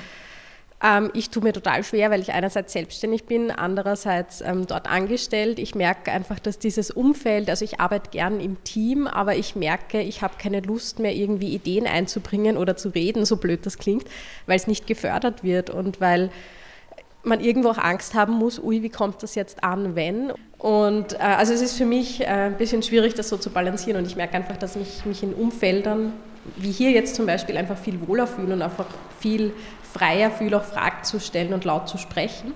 Und jetzt wäre meine Frage einfach, was, wär, ähm, was sind eure Inputs oder eure Erfahrungen mit dem Gesundheitssystem? Vielleicht konkret auch, ähm, also für mich als Psychologin äh, in der Psychologie auch oder eben Allgemeinmedizin, was können wir besser machen? Und was wäre vielleicht auch Ihr Tipp, wie können wir es besser machen? Das frage ich mich täglich in der Arbeit. Wie kann ich in so einem hierarchischen System als einfache Arbeiterin unter Anführungszeichen was besser machen? Mhm. Voll. Eh, voll super, dass du auch das ähm, erwähnt hast mit der Medizin, ähm, weil es ja viel zu wenig eigentlich äh, angesprochen wird oder auch thematisiert wird, wie traumatisierend auch für Menschen mit Migrationsbiografie oder ich würde sagen auch marginalisierte Gruppen einfach ein medizinischer, normaler Besuch bei der allgemeinen Medizinerin oder Mediziner sein kann. Ähm, ich weiß, Ada genauso, wie, ich habe ja Medizin hier in Wien studiert, ähm, im, AKH und ähm, es ist mir ziemlich schnell schon im Studium klar geworden oder ich habe es ziemlich schnell gesehen, dass das Studium sehr patriarchal ist. Also alles, was wir gelernt haben, 90 Prozent war der weiße Mann, cis, hetero mit 80 Kilogramm. Das waren die Bilder, die wir auch immer gesehen haben. Ähm, wir haben die Symptome, die Diagnostik, die Therapie, Therapie eigentlich nur an Männern gelernt. Und ähm, Frauen haben kaum eine Rolle gesp gespielt und Menschen mit Migrationsbiografie schon gar nicht. Es hat einen Blog gegeben, das war der Blog 6, äh, wo sich irgendwie äh, mit so einem eurozentrischen Blick wurde FGM angesprochen und wurde kurz Malaria angesprochen. Also hat alles so gewirkt, als würden schwarze Menschen oder People of Color irgendeinen Kontinent halt leben und wenn man halt mal dorthin fliegt, dann, dass man halt weiß, dass es das und das und das gibt und das war's. Gendermedizin, das ist ja eine ganz junge Medizin, die sich äh, mit der Unterscheidung eben zwischen Mann und Frau beschäftigt, war ein Wahlfach, was man nehmen konnte, wenn man wollte, haben die meisten natürlich nicht getan. Und dann kommst du in die Klinik und merkst, dass dieser strukturellen Rassismus weiter produziert wird. Ja, zum Beispiel, dass, ähm, zum Beispiel, dass es diesen Begriff Morbus Bosporus oder Morbus Mediterranus gibt im, im Krankenhaus. Ja, dass wenn jetzt jemand kommt, der aus dem Mittelmeerraum kommt oder aus dem, Afri aus dem, äh, Afri äh, aus dem Kontinent, also aus Afrika kommt, dann ähm, wird, diese, wird diese Zuschreibung halt gesagt weil man meint, dass schwarze Menschen weniger den Schmerz fühlen oder man sagt, dass Menschen aus dem Mittelraum, Mittelmeerraum übertreiben. Und das, für, für diese Aussagen gibt es keine wissenschaftliche, keinen wissenschaftlichen Beweis dafür. Ja? Also es stimmt de facto nicht. Und wir wissen ja, wenn man Menschen mit Schmerzen nicht ernst nimmt, dass sie sich zu chronischen Schmerzen entwickeln kann und dann eben auch zu psychischen äh, äh, Problemen entwickeln kann. Also das sind alles große Problematiken in der Medizin, die kaum Beachtung finden. Es gibt in Österreich, und ich bin wirklich schon sehr, sehr viel durchgegangen, nicht einmal Studien dazu. Ja, Studien, die einfach zeigen, wie es Frauen oder Menschen mit Migrationsbiografie oder marginalisierten Gruppen in den Spitälern geht oder im Gesundheitssystem geht. Es gibt eine einzige Studie im deutschsprachigen Raum, das ist der Afrozensus, wo 6000 Menschen befragt worden sind. Menschen mit Migrationsbiografie kann ich doch an Herzen legen, sich das anzuschauen, weil da auch eben ähm, der Teil äh, Psychi äh, Psychiater und Psychiaterinnen auch vorkommt. Ich glaube, das ist sicherlich auch empowernd, also für dich auch, dass du es einfach lesen kannst. Das ist das, die einzige Studie, die es gibt im deutschsprachigen Raum. Also der deutschsprachige Raum geht so damit um, so als würde es Rassismus oder ähm, ja, Rassismus nicht in der Medizin geben. Ja? Und ich glaube, was wir jetzt mal als allererstes brauchen, sind Daten, Daten, Daten, Daten, um die Dinge auch wirklich zu beweisen, weil es gibt nur Daten aus dem angloamerikanischen Raum. Und da wissen wir schon relativ viel. Wenn ich jetzt nur ein letztes Beispiel, ich will, euch nicht langweilen mit Medizin, aber alle kennen den Pulsoximeter, gerade jetzt in der Corona-Zeit haben wir, haben wir doch viele genutzt und das ist ein, ein Gerät, wo man das Sauerstoffgehalt im Blut nachmisst. Ja? Man weiß schon seit 2013, dass dieses Gerät nur weiße Haut die, den Sauerstoffgehalt lesen kann, weil dieses Licht nicht durch schwarze Haut hindurchgeht. Das heißt, jetzt in dieser Zeit, wo Corona-Zeit, wo es wirklich darum ging, den Sauerstoffgehalt der Menschen zu wissen, um zu wissen, kommt diese Person in Intensivstation oder nicht, haben wir immer dieses Gerät verwendet was eigentlich eine verfälschte Daten waren. Ja? Also das sind, und ich meine, Medizin, du weißt eh, wie retten Leben. Und da ist jedes Wissen, was wir dazu haben, wichtig. Äh, also ich, wir haben es jetzt so gemacht, dass wir im Gesundheitsverbund, also Gesundheitsverbund, das sind alle Spitäler, die hier in, Öst, also in Wien sind, dass wir jetzt einmal eine Vorlesung verpflichtend für Pflegepersonal, Psychiater, Psychiaterinnen, aber auch, aber auch Logopädinnen, also alle, die sich im Gesundheitspersonal im Krankenhaus ähm, sind, dass sie das, diese Vorlesungen besuchen müssen, zumindest ein, einmal im Jahr zu Gendermedizin und zu Diversität in der Medizin. Und ich glaube, das ist mal schon so ein, ein, kleiner Anfang, aber es gehört noch sehr, sehr viel, äh, muss gemacht werden. Und ich bitte dich auch, wenn du, ich weiß, es ist urschwierig, weil man ist immer in diesen hierarchischen Position. Man weiß auch nicht genau, was kann ich jetzt sagen, was kann ich nicht sagen. Aber wenn es irgendwelche Menschen gibt, wo du irgendwas sagen kannst, es zu tun, weil ich denke, dass es wichtig ist, dass jeder auch das sagt und anspricht, um wirklich eine Veränderung hervorzurufen. und auch den Patienten und Patientinnen gegebenenfalls auch die Patientenanwaltschaft an, an Herzen zu legen, wo sie auch hingehen können, sich beschweren können und auch ihr Recht einfordern können, weil jede von uns hat es verdient, die beste Medizin zu erhalten. Ja? Und ähm, ja, das ist sehr aufgeholt.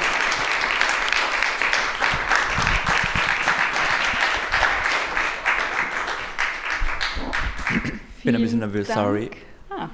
Aber nur kurz, um daran zu schließen, was ich halt sehr schade finde, ist, das Psychologiestudium oder was viel genauer ist, das Therapeut werden oder Therapeutin werden, ist ja so richtig, teuer. richtig, richtig teuer. Ja, und das, das Problem ist, so ist, die Diversität in diesem Ort. Also ich glaube, die Diversität fehlt an diesem Ort im Medizin, also im Gesundheitswesen wie keinem anderen Ort, weil du kannst Medizin studieren, du musst nicht dafür zahlen oder zumindest weniger dafür zahlen als, okay, nichts ist sehr wenig, weil alleine die Prüfung kostet 110 Euro und dann die Bücher noch zuzulegen und so weiter und dann schaffst du die Prüfung und dann kommen noch mehr Kosten.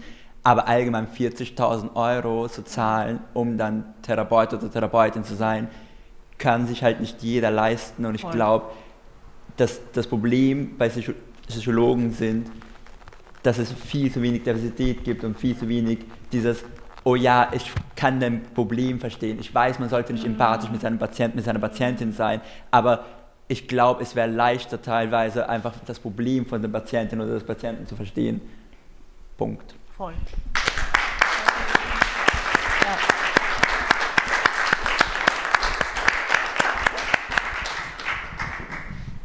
So, wenn es jetzt, glaube ich, keine weitere Frage mehr gibt. Noch eine, Vielleicht nicht ganz eine Frage, eine Mischung aus deiner Aussage, Mirel, und deiner Frage. Ähm, ich arbeite selber auch im Gesundheitssystem auf einer Intensivstation. Wir kennen uns bereits und ähm, ich kenne das, wenn man halt bestimmte Situationen erlebt, wie du sie auch genannt hast, wo man merkt, okay, hm, das war gerade falsch, sei es jetzt, dass man als Pflegeperson oder als Arzt, Ärztin ähm, einen Patienten oder einer bestimmten Patientinnengruppe eine bestimmte Aussage tätigt hat, die nicht in Ordnung ist und man die dann aufweist ähm, und man vielleicht danach noch ein interdisziplinäres Gespräch sucht, ähm, merke ich, weil du zum einen das Wort Veränderung erwähnt hast, ähm, das ist dann eben immer mal eine Quelle, warum ich dann Sachen anspreche. Veränderung. Meistens werden sie aber aufgefasst als Gefahr. So, wieso sprichst du das überhaupt an? Wieso ja. siehst du das als solches? Ähm, und ich kann mir auch vorstellen, ziemlich sicher, dass du auch viele solche Situationen erlebt hast, wo zum einen Sachen ähm, bagatellisiert wurden und ähm, zum anderen auch nicht gehört worden wollten. Ähm, ich fühle mich ein bisschen ohnmächtig in, in, in, in meiner Situation, wenn man an der Basis arbeitet. Ähm, hier wieder anschließend zum System. Es kann nur verändert werden durch das System und das System kann verändert werden am, stärksten, am stärksten durch die Politik, so wie du es genannt hattest.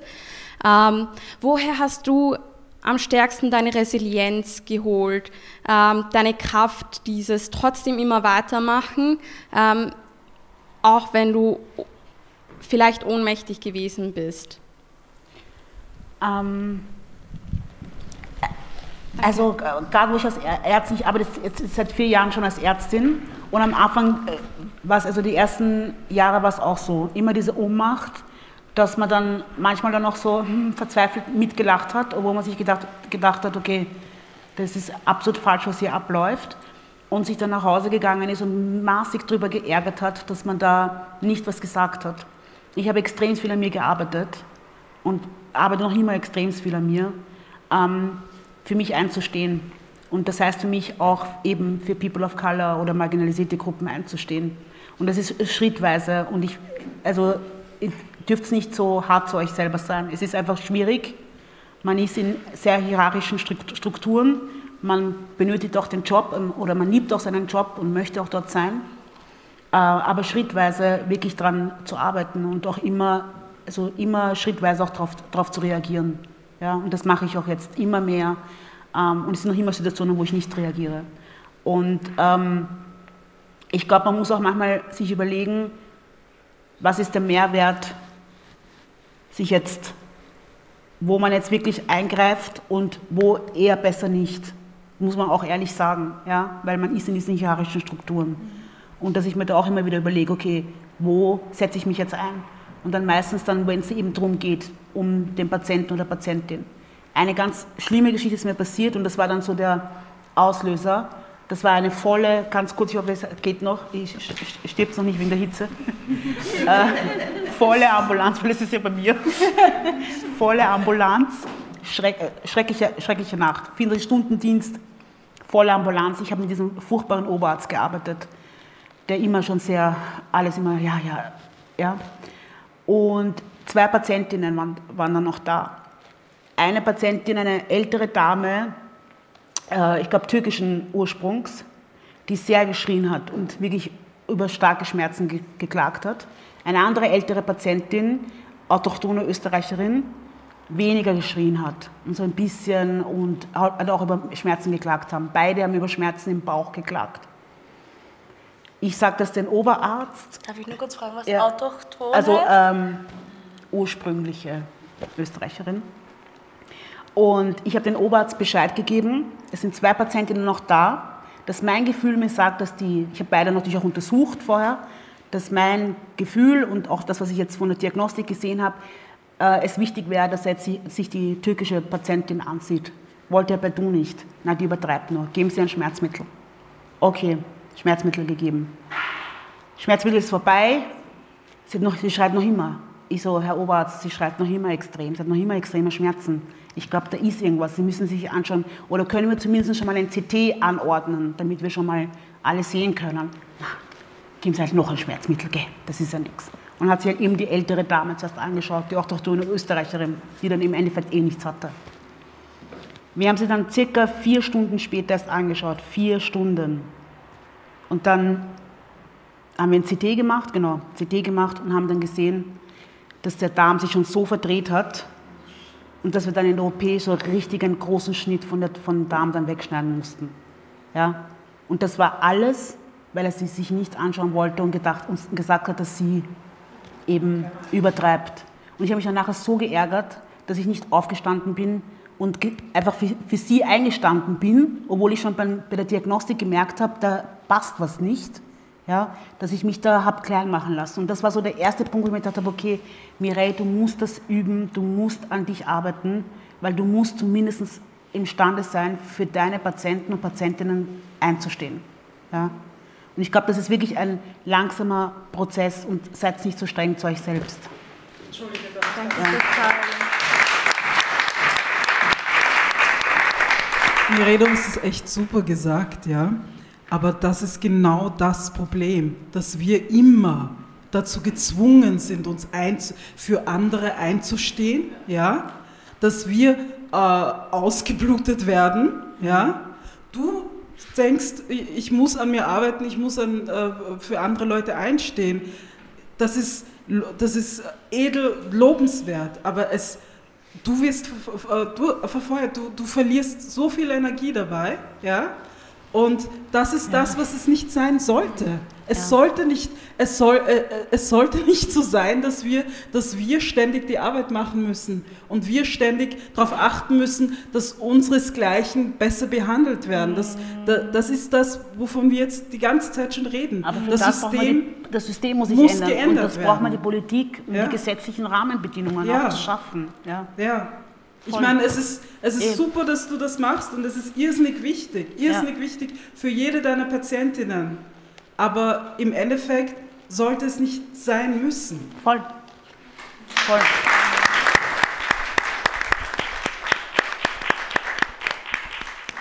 Gibt es noch Fragen? Danke für alles, was ihr so toll gesagt habt. Es ist so aus der Seele gesprochen. Eine, eine Bedingung meiner Ansicht nach die alle, die sich Diversität auf die Fahnen schreiben, ähm, erst einmal erfüllen müssten und die, etwas, was natürlich auch der gesamte Bildungsbereich, der sozialarbeiterische Bereich, der pädagogische Bereich und so weiter, medizinische Bereich erfüllen müssten, ja. ist, sich die eigenen strukturellen Rassismen anzuschauen. Wenn das nämlich nicht passiert, kommen wir nicht weiter. So wie es hm. jetzt ist, so wie es jetzt ist, gehen wir in die Strukturen und sehr oft werden wir dort, also auf Wienerisch, ausbaut. Mhm. Also wir werden wirklich ausgesaugt von einer unwissenden, uninteressiert sich weiterzubildenden Masse, die allerdings durchaus diesen Anspruch ähm, hat, unglaublich offen und bewusst zu sein. Deswegen glaube ich, bevor irgendetwas in der Richtung ähm, man sich selbst positiv zuschreiben könnte, gehört im Grunde genommen ein, ein Minimum an Auseinandersetzung mit der eigenen Struktur. Ja,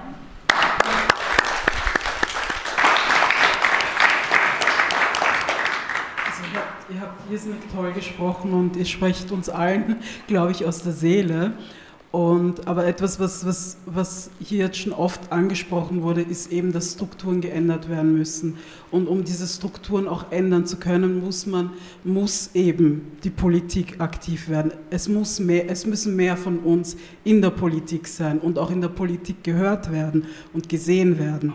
Und, und was auch sehr, sehr wichtig ist, einfach, ähm, dass wir auch unsere Allies haben, die, die, die uns, ähm, die sich, die sich äh, gebildet haben und dementsprechend unterstützen. Mhm. Und was ich äh, zu dem, was du gesagt hast, gern sagen möchte, ist, dass ähm, es irrsinnig wichtig ist, dass, dass Schwarze und Menschen oder, oder Menschen aus, aus, aus, mit Migrationshintergrund oder, oder aus marginalisierten Gruppen in jeder Position sichtbar sind. Ja? Und in jeder Position die Möglichkeit haben, äh, einzutauchen. Und äh, dazu haben wir auch Mentoring-Programme gestartet, äh, um, um das auch ein bisschen mehr zu ermöglichen. Ja. Und ich glaube, ich glaub, es ist wichtig, eben äh, den Leuten die Möglichkeit äh, zu geben, reinzuschnuppern in gewisse äh, Positionen. Du kannst gerne auf unsere Homepage-Webseite äh, schauen, vielleicht kannst du das deinen, deinen Jugendlichen näher bringen. Und, und es ist halt wirklich, wirklich wichtig, dass wir überall vertreten sind.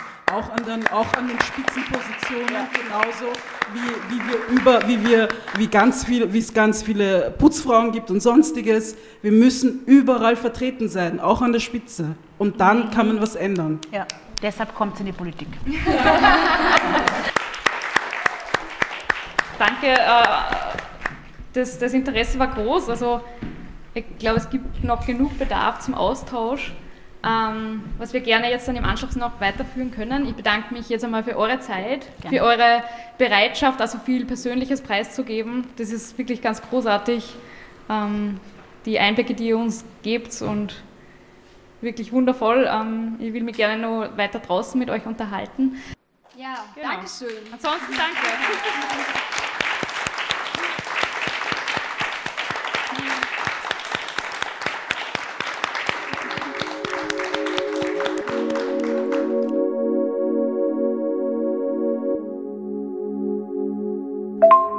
Hi Jana und Yogi, Slajana spricht. Also es war sehr emotional für mich, aber was gut ist, hat diesen kleinen Teil von mir geweckt, der einige Zeit still war. Als Kind habe mich viel hintergefragt über die Geschlechtsrollen, Patriarchat und war dabei sehr laut. Dann passiert das Leben, ich werde erwachsen, versuchen durch die Welt zu navigieren, zum Arbeiten und auch viel sehen oder erleben, was nicht in Ordnung war oder ist, und dabei nicht wirklich was zum Sagen. Und das ist es, was ich lerne, wenn ich diese beiden erstaunlichen Frauen und auch in den Postcard höre, ähm, aufmerksam zu sein und sich äußern oder versuchen, in kleinen Schritten etwas zu bewegen. Insbesondere bin mir bewusst, wie viel wir in den Medizin und Pflege ähm, äh, ändern können, da ich mich in diesem System befinde und auch alle Fragen, was ähm, am Abend waren, hat mich dazu äh, gebracht, nachzudenken, was und wie viel ich äh, beitragen kann. Und auch wenn ich die nächste, also die nächste jüngere Generation an diesem Abend gesehen habe, das gibt mir wirklich Hoffnung auf Veränderung und ich bin wirklich sehr, sehr froh, dass ich diesen Abend mit euch erlebt habe. Ja, für uns war das auch ein sehr eindrucksvoller Abend, an dem uns wieder mal mehr bewusst geworden ist, wie wichtig Räume für Austausch, für Begegnungen, auch für Fragen sind. Vielen, vielen Dank nochmal an das Lot für die Möglichkeit, diesen einzigartigen Abend bei euch zu gestalten und auch für den technischen Support bei der Podcastaufnahme. Ja, wie im Talk bereits angesprochen, ist es auch für uns als Medienmacherinnen nicht immer ganz einfach, die richtigen Entscheidungen zu treffen. Welche Interviewsequenzen bleiben in den Reportagen und welche schneiden wir raus? Aus welcher Perspektive berichten wir und welche ProtagonistInnen kommen zu Wort? In unserem zweiten neuen Format, den Deep Dive Folgen, machen wir genau das zum Thema. Wir geben euch Einblicke hinter die Kulissen von Inselmilieu und in die Produktion der Reportagen. In einem Selbstcheck sprechen wir offen über Fehler, die wir gemacht haben und reflektieren selbstkritisch unsere journalistische Arbeitsweise. Das machen wir ganz konkret anhand von Beispielen aus den letzten zwei Inselmilieu-Reportagen. Klingt spannend? Abonnier doch unseren Podcast und du erfährst, wenn die nächste Inselmilieu-Folge veröffentlicht wird. Auf unserer Website kannst du dich außerdem für den Inselmilieu-Newsletter anmelden. Wir informieren dich über zukünftige Veranstaltungen, neue Podcast-Folgen und was bei uns sonst gerade so passiert. Auf Instagram und Facebook findest du uns unter Inselmilieu. Dort kannst du dir außerdem Fotos von unserem ersten Burst Your Bubble Event ansehen. Alle Links dazu in den Show Notes. Bis bald!